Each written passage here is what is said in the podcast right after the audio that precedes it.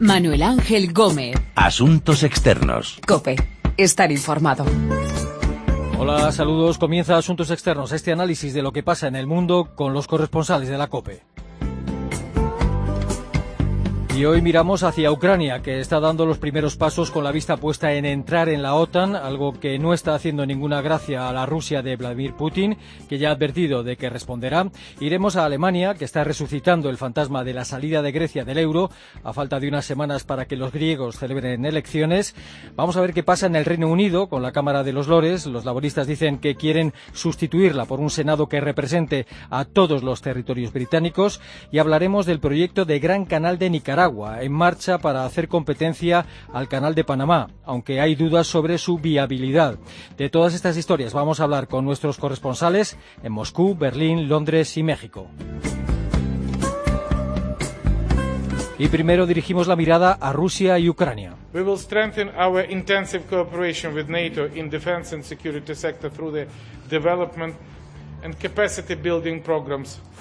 Ucrania se acerca a la OTAN, busca formar parte de la Alianza Atlántica y su primer paso ha sido renunciar a su estatus de país no alineado. El presidente Poroshenko hablaba ya hace tiempo de la creciente cooperación entre Ucrania y la OTAN. Moscú, eh, Ricardo Marquina, saludos. Hola, buenas. Eh, a Rusia, a Vladimir Putin no le ha gustado que Rusia haya dado este paso y que Ucrania haya dado este, este paso y advierte de que habrá una respuesta de Moscú. Eh, ¿Por qué desde Moscú se ve con tan malos ojos este acercamiento cada vez mayor de Ucrania a la OTAN?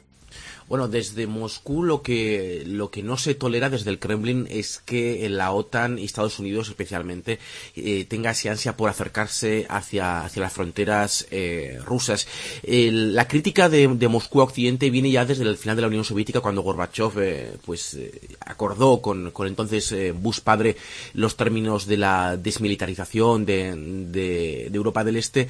Se prometió a Rusia, a entonces a la entonces Unión Soviética, que la OTAN no se acercaría a, las fronteras rusas, algo que evidentemente no se cumplió ya que Estonia, Lituania y Lituania, incluso la muy beligerante Polonia, están, están ya, están dentro de la Alianza Atlántica. Por eso la idea de que Rusia comparta miles de kilómetros de frontera ucraniana con, con la OTAN pues no, no hace ninguna gracia y esto no hace más que aumentar el, la idea que ha calado mucho en los rusos gracias a la propaganda de los medios eh, de televisión controlados por Moscú, es la idea de fortaleza acosada ha llegado a un punto esta tensión entre Rusia y Estados Unidos que ha hecho que Rusia declare a Estados Unidos y a la OTAN como sus mayores amenazas. Pues sí, Putin ha afirmado esta nueva doctrina militar. Esto de las doctrinas militares es algo que hace Putin muy habitualmente, casi cada año, que básicamente es eh, marcar unas cuantas directrices eh, que no van a ningún sitio porque no, no, no, no, implican ninguna medida concreta, pero sí que hace una idea de lo que, de lo que está en la cabeza de Putin y del Kremlin. Y eh, ha declarado que la OTAN y Estados Unidos son las amenazas principales para, para Rusia, lo cual es una escalada, pues, bueno, muy significativa en, al menos verbalmente, ¿no? Entre la tensión entre, entre Occidente especialmente Estados Unidos y la OTAN y Rusia. Más allá de eso, eh, esta declaración no implica nada. Eso sí, el gasto militar seguramente lo veamos que se, que se aumente en, los próximos generales, en los próximos presupuestos generales del Estado ruso. Y los rusos, eh, Ricardo, están de acuerdo con esta política de Putin que de cada vez mayor enfrentamiento con Washington y con sus aliados europeos. Bueno, eh, hasta hace relativamente poco eh, la clase media, lo que llamaríamos eh, burguesía o clase media rusa, que sí que conoce lo que es Europa y conoce lo que es Estados Unidos, no apoyaba ciegamente a, Putin en estos en este tipo de situaciones. Pero la verdad es que las últimas sanciones económicas promulgadas por Estados Unidos y por la por la Unión Europea, sumado al, al, hundimiento del precio del petróleo que ha derribado el rublo ruso hasta un 40% y que hace que Rusia hasta las puertas de la recesión económica, pues hacen que, ahora la mayoría de, la mayoría, y además es la, realmente la mayoría del pueblo ruso, pues sí que culpen a, Estados Unidos y a, la OTAN, a que consideran que va a rebufo de Washington de los, de los males económicos que, padece eh, Rusia. Es cierto que eh, la, doctrina militar rusa no es que no está totalmente apoyada por todo el pueblo, pero sí que es verdad que, que los medios de comunicación rusos, que están ahora mismo prácticamente todos controlados por el Kremlin, están ayudando mucho con, con una propaganda incesante que, a que estas políticas de, enfrentamiento verbal con Estados Unidos pues tengan, tengan un apoyo realmente fuerte de la población. Eh, mientras tanto, se han suspendido las conversaciones entre el gobierno ucraniano y los separatistas prorrusos, pero al mismo tiempo han intercambiado prisioneros. ¿Han llegado a algún sitio estas negociaciones?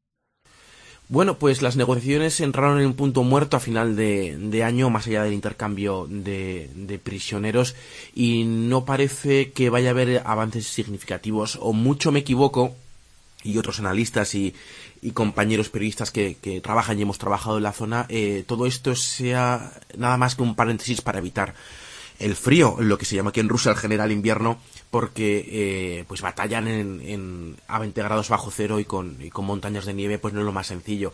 Eh, los, dos, los dos bandos ninguno de los dos se salva, están haciendo movimientos de tropas y están y están rearmándose en este en estos días de relativa calma. De hecho, el gobierno ucraniano promulgó un movimiento de tropas, llamó a todos los reservistas eh, a estar movilizados a final de año, con lo cual eh, desde luego Ucrania no ha desmovilizado sus tropas, ni mucho menos los prorrusos que siguen llegando, siguen llegando, donde siguen llegando armas y, voluntarios desde Rusia. Eh, repito, o mucho me equivoco, o ambos bandos lo que están es preparándose durante este invierno, haciendo, pues, recuperándose para, para retomar la guerra una vez que, llegue la primavera. Nagasaki, aguantamos Hiroshima, aunque no queramos, aguantamos nuevas leyes, aguantamos hoy por hoy que todavía el malestar y las advertencias de Rusia por las claras intenciones de Ucrania de incorporarse a la OTAN y Alemania que anima la campaña electoral en Grecia. Desde Berlín le enseñan la puerta de salida del euro a los griegos si hacen una mala elección. Ein Austritt von Griechenland aus der Eurozone würde viel Geld kosten, würde vier Jahre Reformen zunichte machen, wäre aber weniger dramatisch als noch vor vier Jahren. Denn wir haben die Zeit genutzt, um Reformen auf den Weg zu bringen. La mala elección a juicio del gobierno de Merkel sería optar por un gobierno de izquierdistas de Syriza. Uno de los líderes democristianos en el Parlamento alemán decía que Grecia ya no es un elemento tan relevante y que su salida del euro sería soportable. Berlín, Rosalía Sánchez, saludos. ¿Qué tal? Hola. ¿De verdad el gobierno de Merkel ve inevitable la salida de Grecia del euro si gana Chipras, Alexis Chipras, las elecciones del 25 de enero? Vamos a ver, en ningún momento hay una alusión directa ni a Tsipras ni a la alianza de la izquierda griega, mm, para nada. Lo que sí está dejando bastante claro el gobierno alemán es que si bien respeta eh, la democracia griega y el resultado de las urnas y está dispuesto a seguir dialogando con cualquier gobierno que salga de esas urnas, si ese gobierno decide no seguir con el camino de las reformas, ahí sí se está dando mm, bastante claro que no habrá otra posibilidad que la salida de Grecia del euro. Es decir, les da igual quien gobierne en Grecia siempre que ese gobierno esté dispuesto a seguir con las reformas y con los recortes. ¿Y en Alemania no piensan que esas eh, insinuaciones eh, pueden resultar contraproducentes en Grecia? ¿Conseguir todo lo contrario?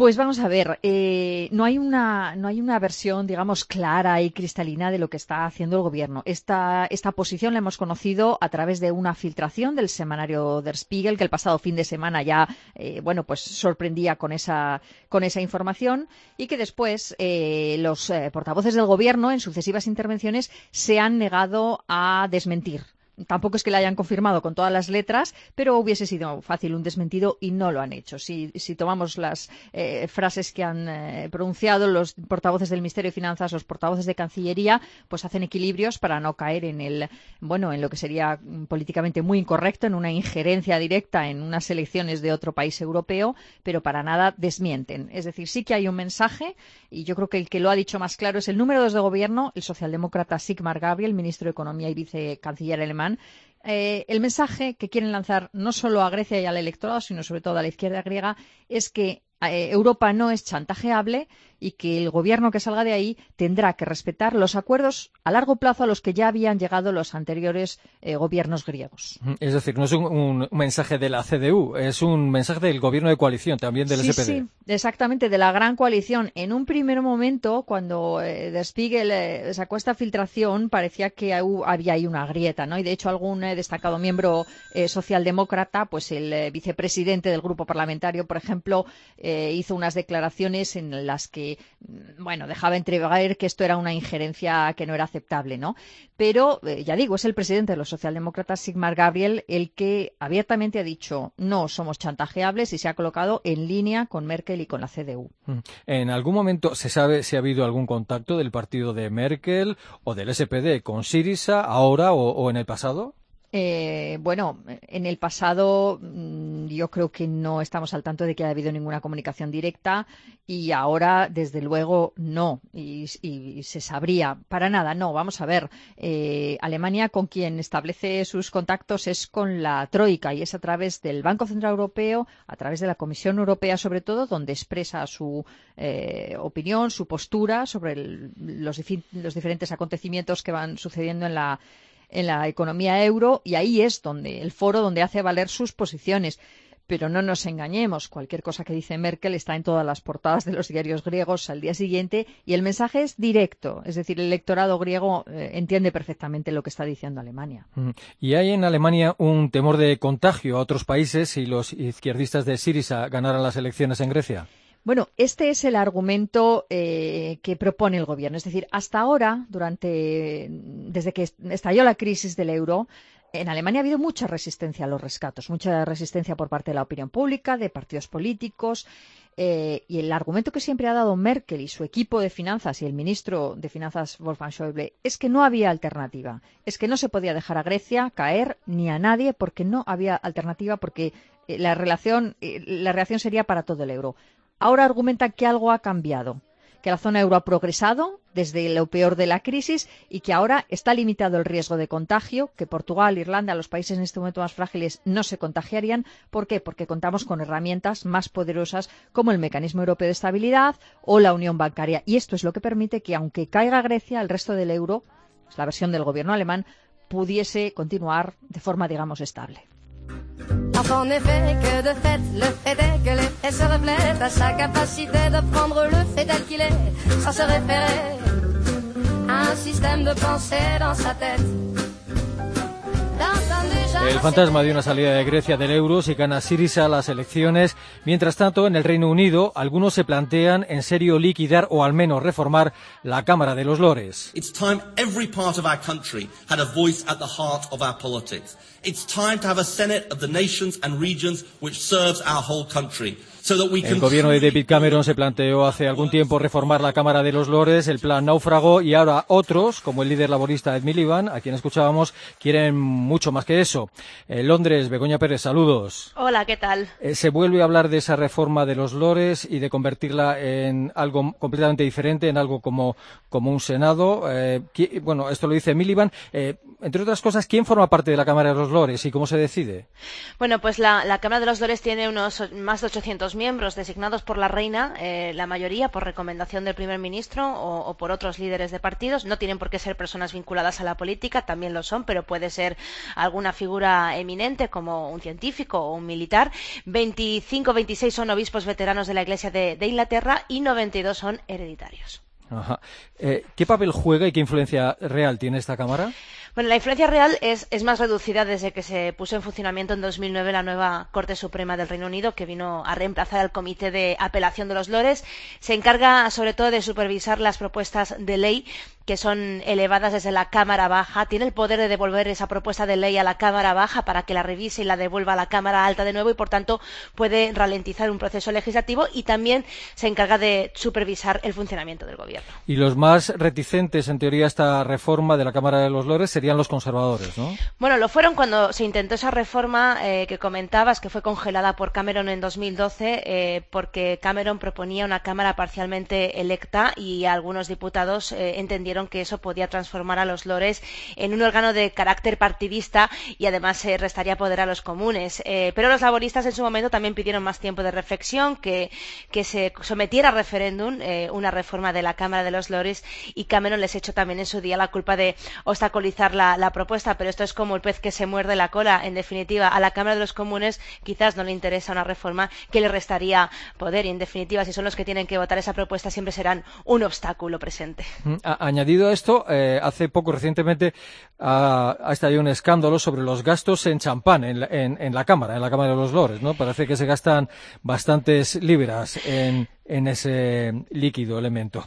bueno, es líquido elemental para algunos. Es un reflejo de, los privilegios de esta Cámara tachada de elitista, ¿no? Por sus críticos. Había una propuesta para reducir el presupuesto de las dos cámaras y esa propuesta contemplaba que se fusionaran los servicios de catering entre las dos, cámaras, eh, las dos cámaras y trascendió que se negaban eh, los lores, entre otras cosas, porque entendían que el champán sería más barato probablemente el champán o seguramente el champán que consumen los comunes es más barato que el de los lores y si lo compartían con los diputados. Y entonces eh, se supo también que, que se han consumido 17.000 botellas de champán desde la formación del gobierno de coalición en 2011, 2010 perdón, por parte de los lores uh -huh. y que cuenta con un presupuesto anual de catering nada despreciable de 1,6 millones de euros anuales. Uh -huh. Este va a ser un año de elecciones parlamentarias en el Reino Unido. El primer ministro Cameron ya ha arrancado 2015 advirtiendo a sus compatriotas del peligro de que ganen los laboristas. Sí, ha empezado el año divulgando la idea del voto del miedo al laborismo, centrado sobre todo en la economía. Sostiene Cameron que la recuperación económica correría peligro bajo el laborismo, pero también ha hecho un guiño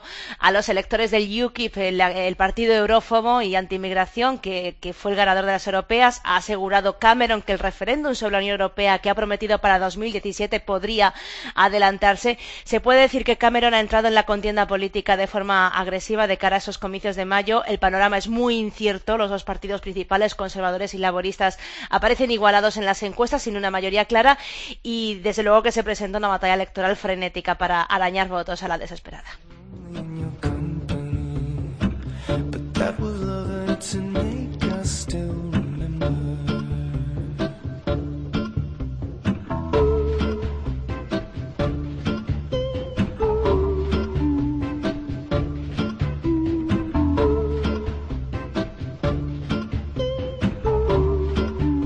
La reforma de la Cámara de los Lores en el Reino Unido, una reforma que no está claro si llegará algún día.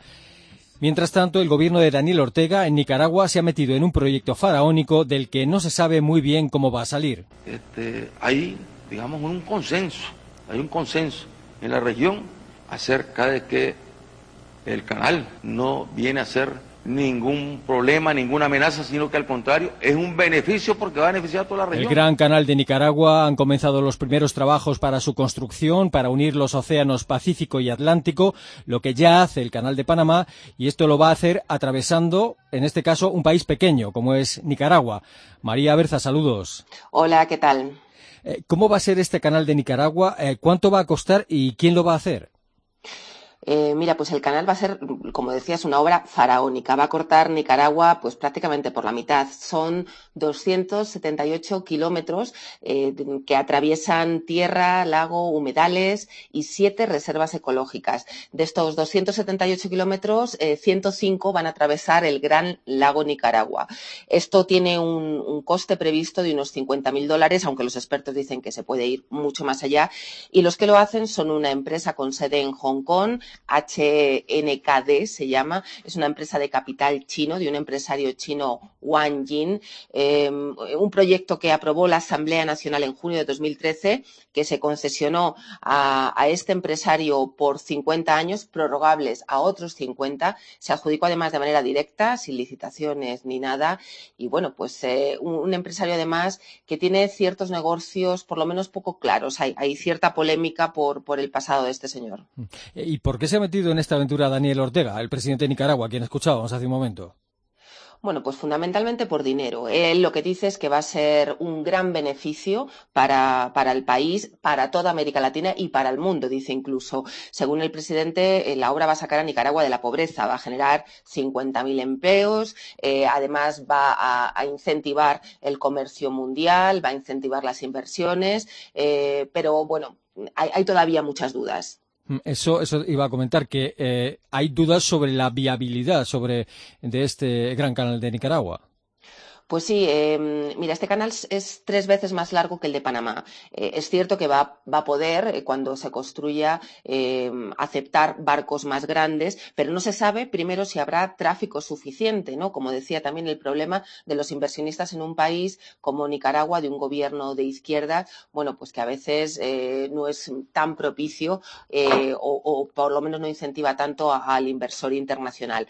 Hay también que recordar la desaceleración económica mundial que hay ahora, el comercio, bueno, pues eh, va un poco a la baja y, y los expertos dicen que el 5% de los, de los barcos de la flota mundial pues están varados y que van a seguir así.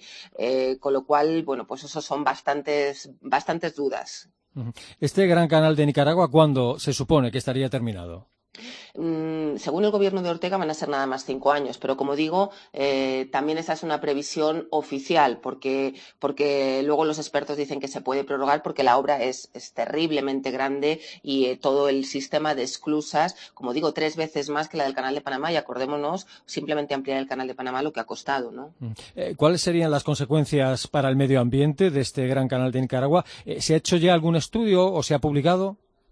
Bueno, pues estudios teóricamente sí se han hecho, los, de, los oficiales. Lo que pasa es que eh, los ecologistas lo que piden son estudios independientes, porque eh, al atravesar el lago de Nicaragua, el lago eh, hay que recordar que, es la principal fuente de agua potable de Centroamérica. Lo que dicen los ecologistas es que mm, toda la región corre el riesgo de quedarse sin agua potable.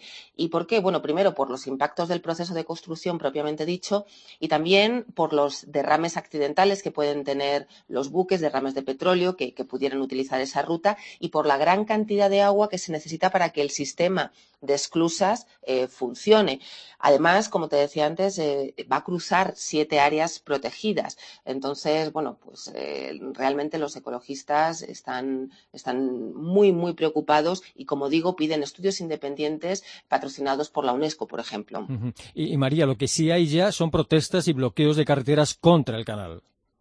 Pues sí, estas navidades han sido muy movidas en Nicaragua. Uh, ya había habido alguna protesta antes, pero ahora se han incentivado porque justo ahora han comenzado las obras previas, que son pues eh, preparación de carreteras por las zonas en las que va a empezar a construirse el canal. Son sobre todo territorios indígenas, va a afectar a 29.000 personas, sobre todo comunidades indígenas. Entonces esta gente se echó a la calle. El mismo día de Nochebuena hubo una gran trifulca, incluso se habló de dos muertos que luego luego se desmintieron, pero sí hubo 30 detenidos, 20 heridos, eh, muchos eh, campesinos y policías eh, estuvieron ahí enzarzados durante horas y, el propio gobierno pues dijo que tuvo que usar la fuerza porque, porque, bueno, porque era una obra prioritaria y que, incluso llamaron a las tropas especiales a desalojar esas vías. Los campesinos dicen que van a seguir luchando por sus tierras y parece que esto solamente es el principio.